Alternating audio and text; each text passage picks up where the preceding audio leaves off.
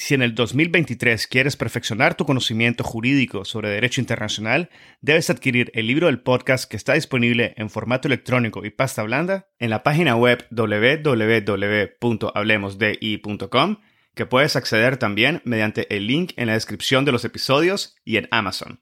El libro ofrece 16 capítulos que analizan diversos aspectos históricos y contemporáneos del derecho internacional público, el futuro de las Naciones Unidas, el surgimiento del derecho ambiental internacional, así como la justicia y los procesos internacionales, incluyendo aquellos ante la Corte Internacional de Justicia y la Corte Penal Internacional. También incluye cuestiones relativas a los derechos humanos y el derecho internacional humanitario, como la reparación de las víctimas de crímenes internacionales, el derecho de los pueblos indígenas, el derecho del mar y la llamada Blue Economy. Adquiere el libro y disfruta de contenido jurídico de primer nivel y en español. El episodio del día de hoy es contenido premium, por lo cual si deseas escuchar el episodio completo, debes de obtener tu membresía del podcast en el link indicado en la descripción del episodio, o puedes visitar directamente la sección de contenido premium en nuestra página web www.hablemosdi.com. Recuerda que con tu membresía Además de obtener el acceso completo a los episodios premium,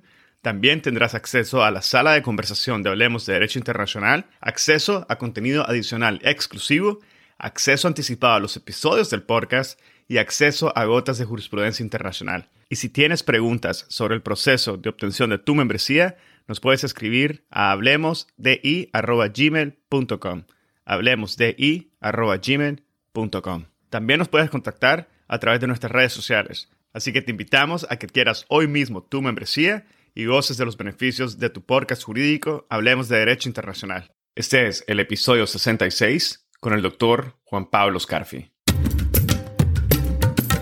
Bienvenidos a Hablemos de Derecho Internacional. Mi nombre es Edgardo Sobanes, abogado y consultor jurídico internacional. En cada episodio tenemos a un invitado o invitada especial que nos inspira y comparte sus conocimientos y visión única sobre distintos temas jurídicos y políticos de relevancia mundial. Gracias por estar aquí y ser parte de HDI.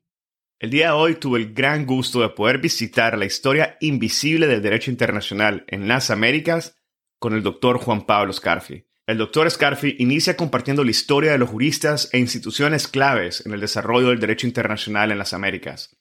Nos conversa sobre el panamericanismo, sus inicios, objetivos, desarrollo e impacto en el derecho internacional americano. Elabora de forma extraordinaria sobre el origen y el contexto en el cual surge el Instituto Americano de Derecho Internacional y su conexión con el panamericanismo y el derecho internacional americano.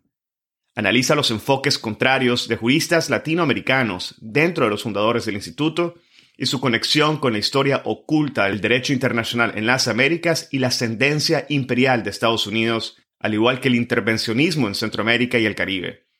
En una segunda parte del episodio nos comenta sobre la clasificación y la división de los países latinoamericanos por parte de Estados Unidos. Sintetiza la contribución del panamericanismo, el derecho internacional americano y las redes jurídicas continentales a las bases normativas e institucionales del sistema interamericano actual. Nos aclara el papel del sistema actual en la supremacía de Estados Unidos en países de América Latina, y nos conversa sobre el principio de no intervención y la doctrina emergente Almagro. Finaliza el episodio compartiendo sus valoraciones sobre los logros y fracasos del derecho internacional americano histórico y su impacto y legado en el derecho internacional contemporáneo. El doctor Juan Pablo Scarfi completó su doctorado en la Universidad de Cambridge, Reino Unido, es investigador del CONICET y enseña relaciones internacionales en la Universidad de San Andrés, Argentina fue investigador visitante en Columbia University, UCL Institute of the Americas, Universidad París III y recientemente, en 2020, obtuvo la beca Fulbright como investigador visitante en la Elliott School of International Affairs, George Washington University. Es autor de The Hidden History of International Law in the Americas, Empire and Legal Networks, El Imperio de la Ley, James Brown Scott y la construcción de un orden jurídico interamericano, y coeditor de otras revistas y publicaciones de alto interés que pueden encontrar en la descripción de este episodio. Espero que disfruten de este episodio, lo compartan en sus redes sociales y con quienes consideren podrían beneficiarse del contenido. Esta es la forma más fácil de fomentar el proceso de diseminación y difusión de temas de derecho internacional. Sigan al podcast en Spotify, Google Podcast, Apple Podcast, YouTube o cualquier otra plataforma que utilicen. Ahora, empecemos. Bienvenido al podcast, doctor Juan Pablo Scarfi. Es un enorme gusto poder tenerlo el día de hoy. Bienvenido. Muchas gracias eh, por la invitación y la verdad que es un placer estar aquí hablando de, de mi libro con ustedes. Efectivamente, doctor, hoy vamos a conversar sobre su libro Historia oculta del derecho internacional en las Américas. Y vamos a procurar traer a luz esa historia que no siempre es narrada. En su libro explica cómo países, personas, organismos se encontraron entre sí para dar lugar a lo que luego se iba a convertir en parte lo que es el derecho internacional de las Américas, la legitimación del predominio hemisférico de Estados Unidos y otros grandes sucesos de los cuales vamos a conversar. Pero antes de iniciar de lleno en el análisis jurídico de su libro, me gustaría que nos comentara un poco sobre lo que hay detrás, detrás de este libro. ¿Cuál fue el momento en el cual decidió embarcarse en esta investigación y qué lo llevó a pensar que existía una historia oculta que aún no había sido explorada? Bueno, gracias por la pregunta.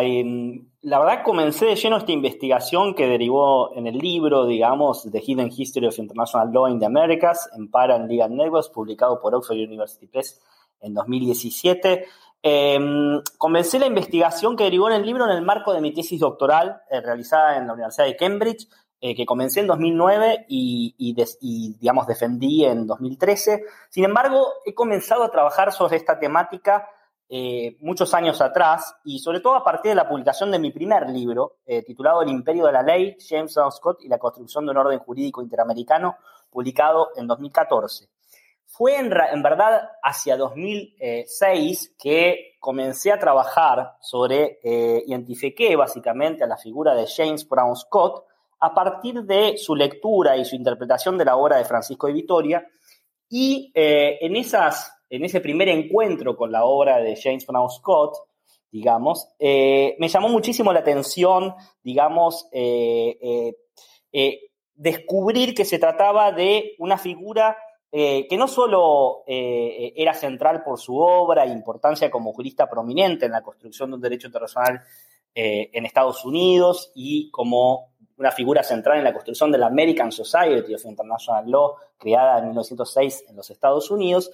eh, sino, que, sino por su rol en la construcción de una red eh, continental de derecho internacional en las Américas alrededor del de, eh, Instituto Americano de Derecho Internacional que él creó, y una red continental más allá también del Instituto Americano. ¿no? Este, se trata, en ese sentido, de una historia que no fue explorada en varios niveles, uno podría decir. ¿no? Scott era una figura cuya importancia, más allá de los Estados Unidos, era muy poco conocida. Eh, tampoco se, sabía mucho sobre la importancia del lenguaje del derecho internacional y de los juristas internacionalistas de las Américas en la construcción de los fundamentos básicos del panamericanismo y del sistema interamericano en su etapa fundacional. Tampoco se conocía bien la importancia de las fundaciones filantrópicas, como la Carnegie Endowment for International Peace, y el rol de estadistas y políticos y juristas de los Estados Unidos y América Latina, como Eliu Root, Luis María Drago, Rui Barbosa, entre otros, en la construcción de eh, un derecho internacional americano hemisférico y sobre la importancia del discurso de la paz hemisférica y la promoción de la paz en las Américas. Pero para responder de lleno la pregunta eh, sobre la historia oculta, esa historia oculta tiene dos niveles fundamentales. Lo oculto, por una parte, eran las redes jurídicas continentales. Y por otra parte, la misión imperial y civilizatoria que cumplió el Instituto Americano de Derecho Internacional con base en Washington como gentil civilizador de las naciones en las Américas. Es decir, como se indica en el título de mi libro, las, dimensiones ocultas tienen que ver con esas redes continentales poco conocidas, eh, redes legales, y con la cuestión del imperio que eh, forma parte de la otra parte del subtítulo, digamos. ¿no? En cuanto a las redes, mi libro arma un rompecabezas que muestra de qué modo la formación del derecho internacional en las Américas estuvo implicada en la conformación de una red y un grupo de juristas que se unió bajo el liderazgo de James Brown Scott y el jurista chileno Alejandro Álvarez en un proyecto ambicioso de promover un derecho internacional americano y un orden jurídico liderado por los Estados Unidos en alianza con juristas de los países del ABC, Argentina, Brasil y Chile, y también eh, principalmente con Cuba y Perú.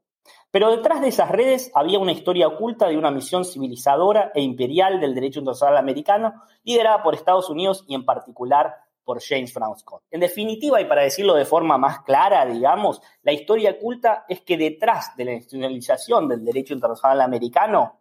liderada por Estados Unidos, digamos, eh, eh, y la formación de, las redes en, torno al Instituto Americano de, Derecho Internacional, instituto que unía a todas las sociedades de derecho internacional, digamos, eh, del continente, este, había una misión civilizadora e imperial de crear un derecho internacional americano basado en el modelo y la tradición jurídica y política de los Estados Unidos, teniendo a la doctrina Monroe, digamos, a la Corte de Justicia de los Estados Unidos, Corte Suprema de los Estados Unidos, su declaración de la independencia y también eh, su rol eh, civilizador en Cuba, digamos, como modelo para las Américas. Rol civilizador en Cuba que tiene que ver con el establecimiento de la enmienda Platt que autorizaba la intervención de los Estados Unidos en forma regular y que era apoyada por, las figuras principales que integraban el Instituto Americano de Derecho Internacional. Debo confesar, digamos, que mi examinador y jurado de externo de mi tesis doctoral, el profesor Stephen Neff, consideró, en, el marco de la defensa de mi tesis, que se trataba de una historia invisible, no conocida. Él no usó la palabra oculta, pero eh, quiso decir eso, con lo cual en cierta forma inspiró el título de mi libro en el contexto de la defensa de la tesis doctoral, que fue ante todo una conversación muy amena. Muchas gracias, doctor, por compartir esa historia detrás de los telones de su libro y mencionarnos algunas de las personas e instituciones claves en lo que es el derecho internacional en las Américas. Me gustaría ahora entrar un poco en materia e iniciar pidiéndole que nos elabore un poco sobre el panamericanismo, sobre sus inicios, objetivos, desarrollo y sobre el impacto que éste tuvo en lo que luego conoceríamos como el derecho internacional americano. Doctor. Bueno, muchas gracias. Y el panamericanismo eh, es, como se sabe, digamos, una política eh, iniciada y liderada por los Estados Unidos se orientaba, se orientó, digamos, eh, a la promoción de la cooperación económica, política, jurídica y cultural entre Estados Unidos y América Latina, y estuvo siempre liderado por los Estados Unidos, sobre todo en su etapa fundacional. Fue además un lenguaje diplomático que funcionó como un precedente central en la, forma del la formación del sistema interamericano, ¿no? en su etapa fundacional y en la construcción de un derecho internacional americano. Esta expresión, derecho internacional americano existía antes de que se fundara el panamericanismo como tal en 1880 y 1890, y de hecho el jurista argentino Juan Bautista Alberdi utilizó este término eh, en 1844 para referirse al derecho internacional hispanoamericano, no latinoamericano porque él no incluía a Brasil. En sus inicios, el panamericanismo promovido por el secretario de Estado de los Estados Unidos, James Plain, eh, surgido, como decía, en 1880-1890, intentó promover la resolución pacífica y por arbitraje de los conflictos continentales y luego, poco después, comenzó a promover también el intercambio comercial y las inversiones eh, eh, em, económicas de los Estados Unidos en la región. Estos dos objetivos del panamericanismo, digamos, se manifestaron de manera emblemática en la primera conferencia de Washington de 1890. Pero la orientación del panamericanismo hacia la promoción de la diplomacia legal y la cooperación y la solidaridad entre los países de las Américas se la dio el secretario de Estado eh, eh, también estadounidense, Eliu Root, quien fue además fundador de la American Society of International Law y contribuyó a la refundación del panamericanismo y a la institucionalización de la Unión Panamericana.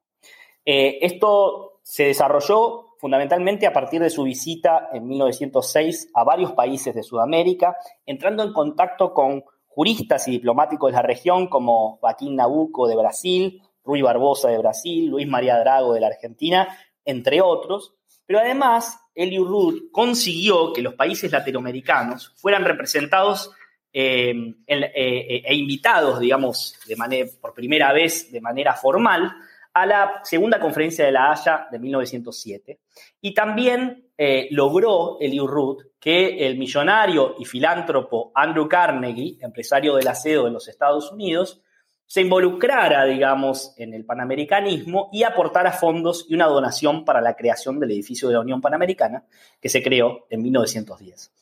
James Brown Scott, digamos también una figura fundacional en, la creación de la American Society of International Law con Eliot Root, cumplió un rol central también aquí, detrás del telón de la política exterior de los Estados Unidos de esa primera parte del siglo XX, en la medida que fue el consejero legal de Root y además quien escribía la mayor parte de sus discursos.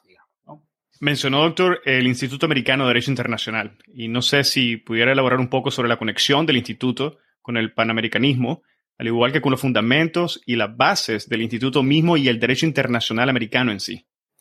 Sí, muchas gracias. Eh, el, Instituto Americano en ese sentido se concibe y se consolida en, en, un contexto muy especial, que es el inicio de la Primera Guerra Mundial, ¿no? Un conflicto que involucró inicialmente a los países europeos y también en el contexto de la mediación que realizaron los países del ABC, Argentina, Brasil y Chile, en 1914, como respuesta a la intervención estadounidense en Veracruz, en México, en el contexto de la Revolución Mexicana y en el contexto de las tensiones entre México y los Estados Unidos. El Instituto Americano en ese sentido se concibió antes, pero se institucionalizó en 1915 en el contexto de la, de la, de la Segunda Conferencia Científica Panamericana.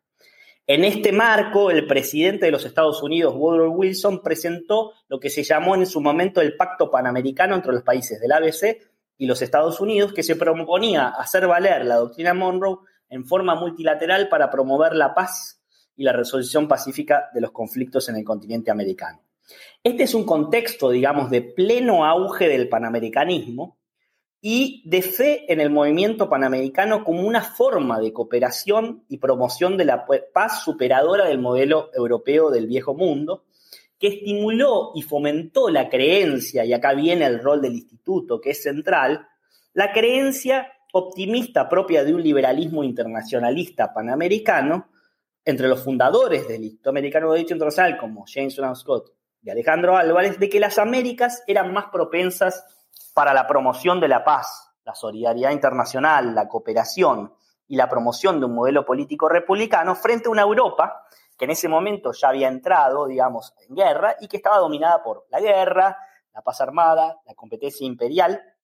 el balance de poder y un modelo político, digamos, monárquico eh, e imperial, digamos, ¿no? Este, mm,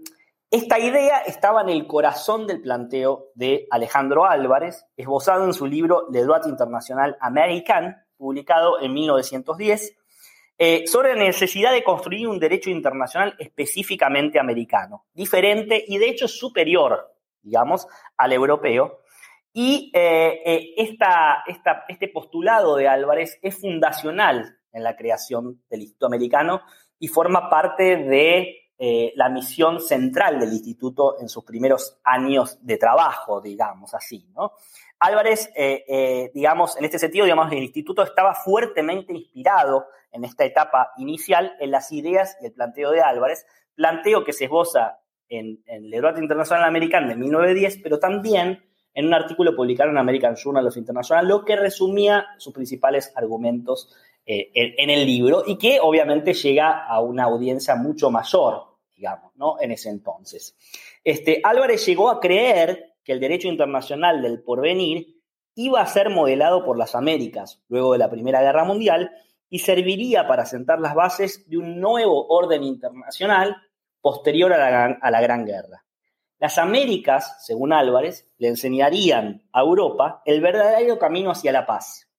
y al derecho internacional del porvenir, término que él utilizó, eh, eh, que Álvarez utilizó, digamos, en su momento. De hecho, esto lo destacó en una obra publicada en 1916, digamos, publicada bajo los auspicios del Instituto Americano de Derecho Internacional y titulada, publicada en español y también en francés, titulada El Derecho Internacional del Porvenir, Le droit international de l'avenir. Este, y, y bueno, ahí se resumía también, digamos, esta visión que tiene que ver con la idea de que las Américas, digamos, eh, son, digamos, es un continente que ofrece, digamos, una visión, una, una, perspectiva pacífica, digamos, y que tiene una solución para ofrecer un derecho internacional de porvenir para todo el mundo, porque efectivamente viene practicando hace, hace muchos años un, un, derecho internacional basado en la solidaridad, digamos, y, este, y eh, fundamentalmente en, la idea de, la paz y la, no intervención, este, que eh, es superior al, europeo y que por lo tanto marca un camino hacia el orden internacional del porvenir. Doctor, quedándonos, quedándonos dentro de lo que es el instituto, en su libro usted señala que existían unos enfoques contrarios. ¿Nos podría clarificar cuáles son esos enfoques contrarios que existían y al mismo tiempo comentarnos cuál finalmente predominó y por qué? Y quizás aclarar también el impacto que esto tuvo dentro de lo que es el derecho, el desarrollo del derecho internacional americano. Bueno, muchas gracias. me parece que es un buen momento de la entrevista para, para, abordar esta cuestión. Em, como señalaba en referencia a algunas preguntas anteriores, las ideas de Álvarez sobre un derecho internacional americano distinto y superior al europeo inspiraron la fundación eh, del Instituto Americano de Derecho Internacional, eh, fundado por eh, Scott, y, que fue su presidente, y Alejandro Álvarez, que fue su secretario general. Si bien el planteo de Álvarez predominó en los, como decía antes, ¿no? en, los fundamentos iniciales del Instituto de Derecho eh, Americano de Derecho Internacional, en tanto sus ideas inspiraron su creación, digamos, ¿no? Este, la idea de que existe un derecho internacional americano que es superior al, europeo y que va a marcar el camino del derecho internacional del porvenir. Eh, eh, em, James Brown Scott tenía una perspectiva radicalmente diferente a la de Álvarez, como, como mencionaba y un poco anticipaba al principio. ¿no? Si Álvarez creía que era posible construir un derecho internacional americano que fuera una suerte de síntesis hegeliana entre las tradiciones estadounidense y latinoamericana del derecho internacional, Scott mantenía una visión centrada en las instituciones y las tradiciones jurídicas y políticas estadounidenses, sosteniendo que la Corte Suprema de los Estados Unidos era un modelo para construir una Corte Internacional de Justicia, un poco como decía anteriormente, la Declaración de la Independencia de los Estados Unidos y la, doctrina Monroe, creada en los Estados Unidos a principios del siglo XIX, debían servir como modelo para todo el continente. A su vez, en materia de codificación, que fue una, una cuestión que comenzó a generar muchísimas tensiones entre Álvarez y Scott, en materia de codificación del derecho internacional americano, Scott tenía una visión elitista, tecnocrática y centrada en el modelo de los Estados Unidos, según la cual la codificación debía ser realizada por una élite selecta de juristas y técnicos especializados en la materia y no tenía que estar sujeta a un debate político. Scott tenía como modelo el Código Lieber de 1863 que había realizado Francis Lieber en el contexto de la guerra civil estadounidense y a pedido del presidente Abraham Lincoln. Scott creía que el método de casos estadounidense para el estudio del derecho y en particular para el estudio del derecho internacional, que además él se encargó de instaurar en los Estados Unidos el método de casos para el estudio del derecho internacional, en eso también fue un pionero, debía ser incorporado en todo el continente ya que era superior a la tradición francesa y la tradición europea continental que predominaba en América Latina y que él creía era más abstracta y menos práctica que la tradición del de, eh, eh, método de casos eh, para estudio del derecho internacional norteamericano. Entonces, Álvarez, digamos, a diferencia de Scott, tenía un concepto un poco más pluralista de la codificación y creía que debía ser el resultado de una suerte de fusión entre la tradición jurídica estadounidense y la de los países latinoamericanos. Sin embargo, había algunos puntos en común, digamos, por supuesto, ¿no? Eh, porque, porque Álvarez creía que la doctrina Morrow, elaborada en su versión original en los Estados Unidos, aunque él la había reinterpretado como, como base de un principio de derecho internacional americano, Álvarez creía que eh, eh, debía ser un pilar central para la construcción de un derecho internacional americano continental, la doctrina Morrow. Con lo cual, ambos creían que era central en el armado de un derecho internacional eh, americano. Solo que uno creía que debía estar centrado más en el modelo norteamericano y otro creía que de algún modo era un principio inspirador que debía ser utilizado por todo el continente. ¿No? Este, en ese sentido, la visión de Scott era más norteamericano-céntrica que, la de, Álvarez, y la de Álvarez tenía un elemento más pluralista y más multilateral. Este, y tenía esta dimensión, digamos, hegeliana que señalaba antes, la idea de que era posible fusionar esas dos tradiciones jurídicas norteamericana y latinoamericana. Eh, sin embargo, digamos, este, eh, en los años 20 estos enfoques, eh, entre estas tensiones, digamos, estos enfoques contrapuestos entre Álvarez y Scott, se volvieron más pronunciados justamente cuando comienzan a desarrollarse y a discutirse los proyectos de codificación del derecho internacional americano, en la Conferencia de Jurisconsultos de Río de Janeiro de 1927 y luego en la Conferencia Panamericana de La Habana de 1928. Las tensiones se vuelven incluso mucho más fuertes cuando se realiza la Conferencia de Montevideo, donde se consolida, desde 1933, donde se consolida el principio de no intervención. A fines de los años 20, digamos, si bien Álvarez no creía en una versión del principio de no intervención absoluta, lo consideraba el principio de no intervención como un principio central del derecho internacional americano. Y fue en este contexto de finales de, los años 20, digamos, donde se produce una crisis en torno al debate sobre la intervención y la no intervención en el marco de los proyectos de codificación, Scott decide desplazar a Álvarez como secretario general del Instituto Americano de Derecho Internacional y lo reemplaza por el jurista peruano Víctor Manuel Multura, que era Víctor Manuel Maurtúa, perdón, este, eh, que em, era más afín a las perspectivas elitistas y tecnocráticas de Scott en materia de codificación y también con el mantenimiento, digamos, del derecho de intervención, como decir, eh, precursor de la intervención humanitaria de los Estados Unidos en América Latina, en lugar de adherir al principio de no intervención, digamos. ¿no? Esta era la posición también de, de, de, de Asimismo, digamos, Scott se mantuvo también más cercano a un jurista que fue muy central y comenzó a ser muy central en, el, comité ejecutivo del, instituto, que fue Antonio Sánchez de Bustamante, quien mantenía también una perspectiva elitista, tecnocrática y centrada en la, tradición estadounidense eh, en materia de codificación y que además elaboró eh, de manera individual en esto se parecía al código Lieber, digamos, al modelo de código de Lieber, a pedido del Instituto Americano y a pedido de James Brown Scott, un código de derecho internacional privado, conocido como el Código Bustamante. De este modo, digamos, el Instituto Americano de Derecho Internacional se mantuvo más afín y bajo el control de Scott en esta etapa a partir de finales de los años 20, pero a la vez fue perdiendo preponderancia continental, más, un poco más tarde, a, partir de los años 30, sobre todo a partir de la conferencia de Montevideo de 1933, cuando se consolida el multilateralismo interamericano, digamos, y el principio de no intervención es aceptado, digamos, por, digamos, se, consolida como principio multilateral, digamos, este, y eh, los Estados Unidos se comprometen con el principio de no intervención. Esto, de algún modo, contribuye a que la misión civilizadora imperial del Instituto Americano, basada en que el modelo político de los Estados Unidos, el modelo político y jurídico de los Estados Unidos es el modelo para construir un derecho internacional americano, pierde vigencia y pierde una importante internalización entre los juristas eh, de las Américas en este contexto donde se empieza a institucionalizar el multilateralismo interamericano y el principio de no intervención forma parte de ese proceso de institucionalización de principios comunes este, multilaterales en las Américas, este, que de algún modo desmontan un poco eh, eh, eh, la misión civilizadora que cumplía el instituto bajo un liderazgo fuertemente norteamericano. El instituto en ese sentido empieza a perder un, perder un poco su razón de ser cuando se consolida el multilateralismo interamericano. Bueno, doctor, definitivamente mucho material que consumir. Muchísimas gracias por haberlo condensado de alguna forma.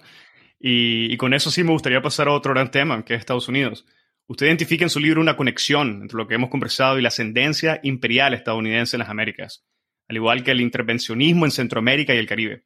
Desde su óptica política y jurídica, ¿podría explicarnos la conexión material tangible que usted apunta favoreció a la ascendencia imperial de Estados Unidos y a la consolidación de la hegemonía hemisférica estadounidense?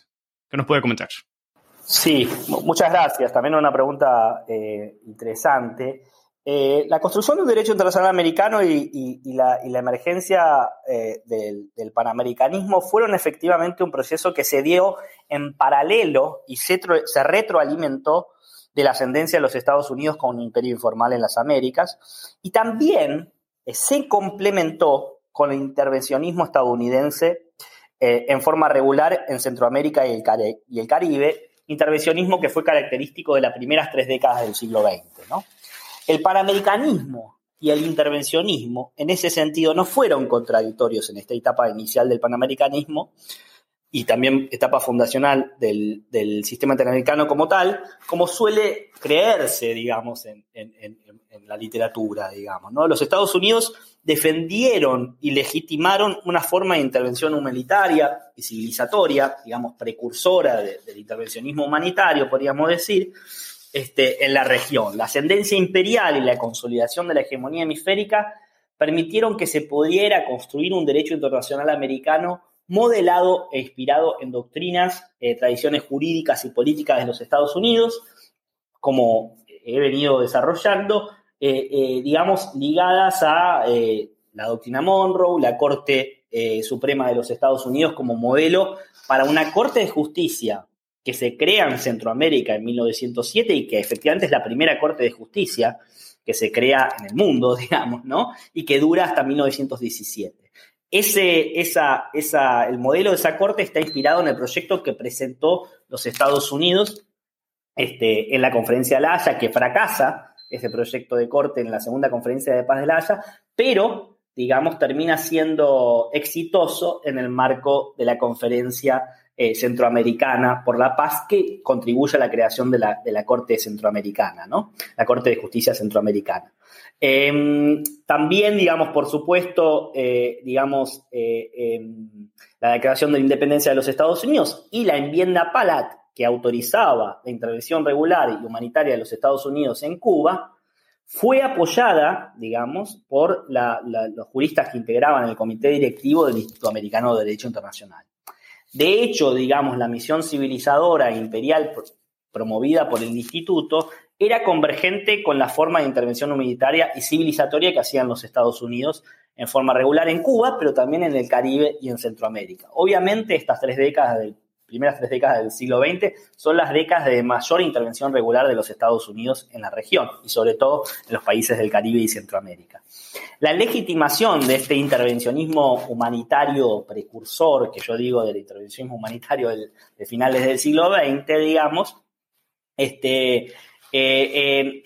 tiene en, en, Cuba, por medio de la enmienda Platt, de algún modo le da le daba una legitimidad tangible y concreta a esa misión civilizadora que cumplía el instituto, como coordinador de todas las sociedades de derecho internacional del continente, desde una base en Washington y con el apoyo financiero de la Fundación Carnegie para la Paz Internacional. Que todos los países del continente promovieran la paz y el derecho internacional era una forma de aplicar el derecho internacional americano centrado en los Estados Unidos y estos principios que describo, ligados a la tradición norteamericana, como un gentil civilizador de todas las Américas. Bueno, doctor, muchísimas gracias. Y ya he mencionado en algunas ocasiones los países ABC.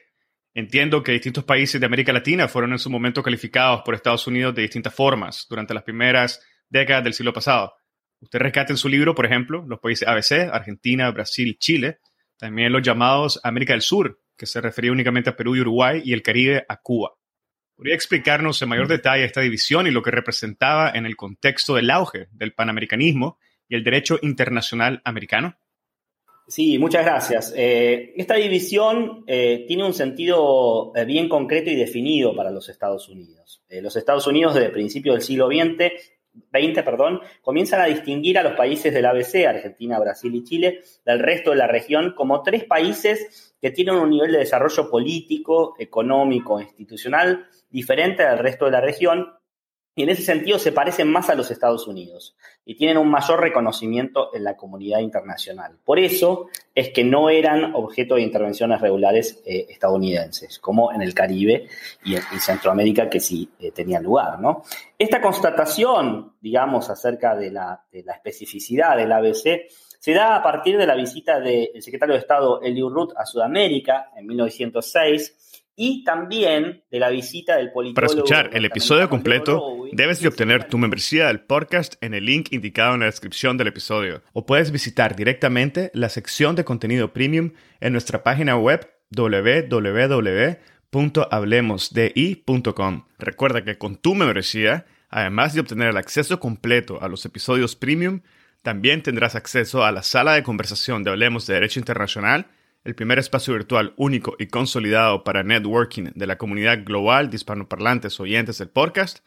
acceso a contenido adicional exclusivo, acceso anticipado a los episodios del podcast y acceso a gotas de jurisprudencia internacional. Y si tienes preguntas sobre el proceso de obtención de tu membresía, nos puedes escribir a hablemosdi.gmail.com hablemosdi.gmail.com También nos puedes contactar a través de nuestras redes sociales Así que te invitamos a que quieras hoy mismo tu membresía y goces de los beneficios de tu podcast jurídico Hablemos de Derecho Internacional. Si encontraste este episodio interesante, te invitamos a que lo compartas y nos sigas en Spotify, Apple Podcast, Google Podcast o cualquier otra plataforma que utilices para escuchar tu podcast Hablemos de Derecho Internacional, haciendo clic al botón de seguir o al botón de suscripción. Hasta la próxima.